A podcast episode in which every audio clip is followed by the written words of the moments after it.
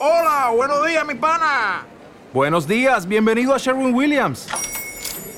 ¡Ey! ¿Qué onda, compadre?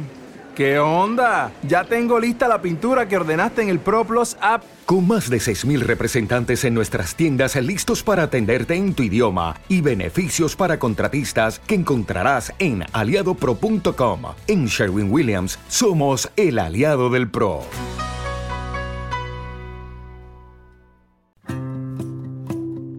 ¿Qué tal si hoy inicias tu día con una actitud diferente?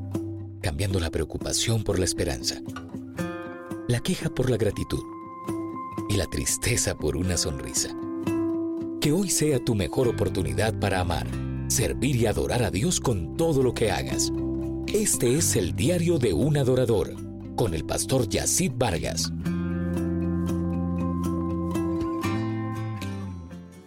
Estoy desarrollando la serie Asignados por Dios. En el programa anterior te compartí el primer principio que tiene que ver con la soberanía del cielo. Es decir, Dios selecciona a quien Él quiere, cuando Él quiere y le asigna una labor donde Él quiere. Y le estamos desarrollando en el capítulo 22 de Lucas a partir del verso número 7. El principio de hoy está revelado en el verso número 8. Jesús en el verso número 8 y Jesús envió a Pedro y a Juan, recuerda que él quiso escoger a ellos dos, diciendo, id, prepararnos la Pascua para que la comamos. En este mismo texto te dije que Dios cuando selecciona a alguien no solamente lo hace con intenciones individualistas, sino para que otras personas sean bendecidos a través de tu asignación. Pero hoy quiero hablarte acerca del principio que todo lo que Dios asigna tiene valor para él. Y precisamente creo que los discípulos mientras andaban con el Señor hacían muchas tareas, mas no entendían el significado ni la trascendencia de las mismas. En este caso, el Señor les dice que busquen un lugar para celebrar la Pascua. Ahora, en la palabra del Señor hay muchos ejemplos en los que el cielo le asignó tareas a hombres de fe y no todas estas tareas fueron ante multitudes. Es más, hasta el día de hoy creo que muchos de nosotros solo hablamos del resultado, pero desconocemos realmente a quienes Dios asignó para esto. Por ejemplo, todos hablamos del el apóstol Pablo, pero muchos ignoramos y olvidamos la tarea que tuvo el discípulo a quien Dios escogió para ungirlo y orar por el apóstol Pablo, en ese momento, Saulo. Todos hablamos del milagro de la lepra de Namán, que el Señor lo sanó, pero pocos conocemos que fue una muchacha esclava, sirviente, a quien Dios usó para decirle que había esperanza para él a través de un profeta en Israel.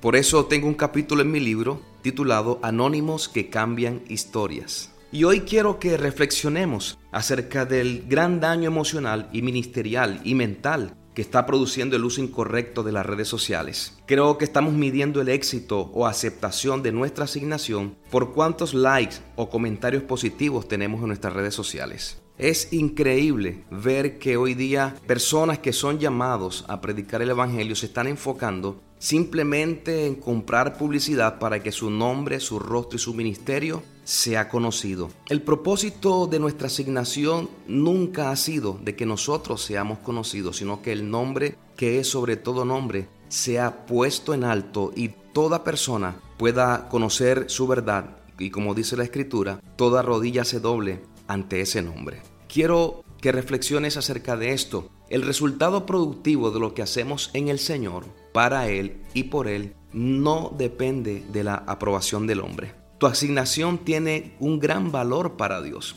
Tu función de madre, esposa, de cuidar y edificar tu matrimonio, eso no tiene precio. Tu servicio al cuerpo de Cristo con tus dones y tu ministerio están siendo observados por el cielo y seguramente el Señor sabrá recompensarte. Nunca olvides que el valor a tu asignación se lo das tú mismo. Por eso lo que Dios te haya entregado para hacer en esta tierra, hazlo con amor, hazlo con fe, hazlo con pasión, pero también hazlo con excelencia. A estos discípulos el Señor les asignó que le prepararan un lugar para celebrar la Pascua. No sé qué te ha asignado el Señor a ti en este día, en este año 2019, pero sea cual sea la tarea, ten bien presente que Dios está mirando como tú lo vas a hacer y la intención con la que tú lo vas a hacer. Anímate, cumple tu asignación, porque el cielo está de tu parte. Comparte tu experiencia de hoy Escríbenos a eldiariodeunAdorador.com y sigue al pastor Yacid Vargas en sus redes sociales. El Diario de un Adorador. Principios y valores para una vida práctica y efectiva de adoración y servicio. Solicita este libro hoy mismo en amazon.com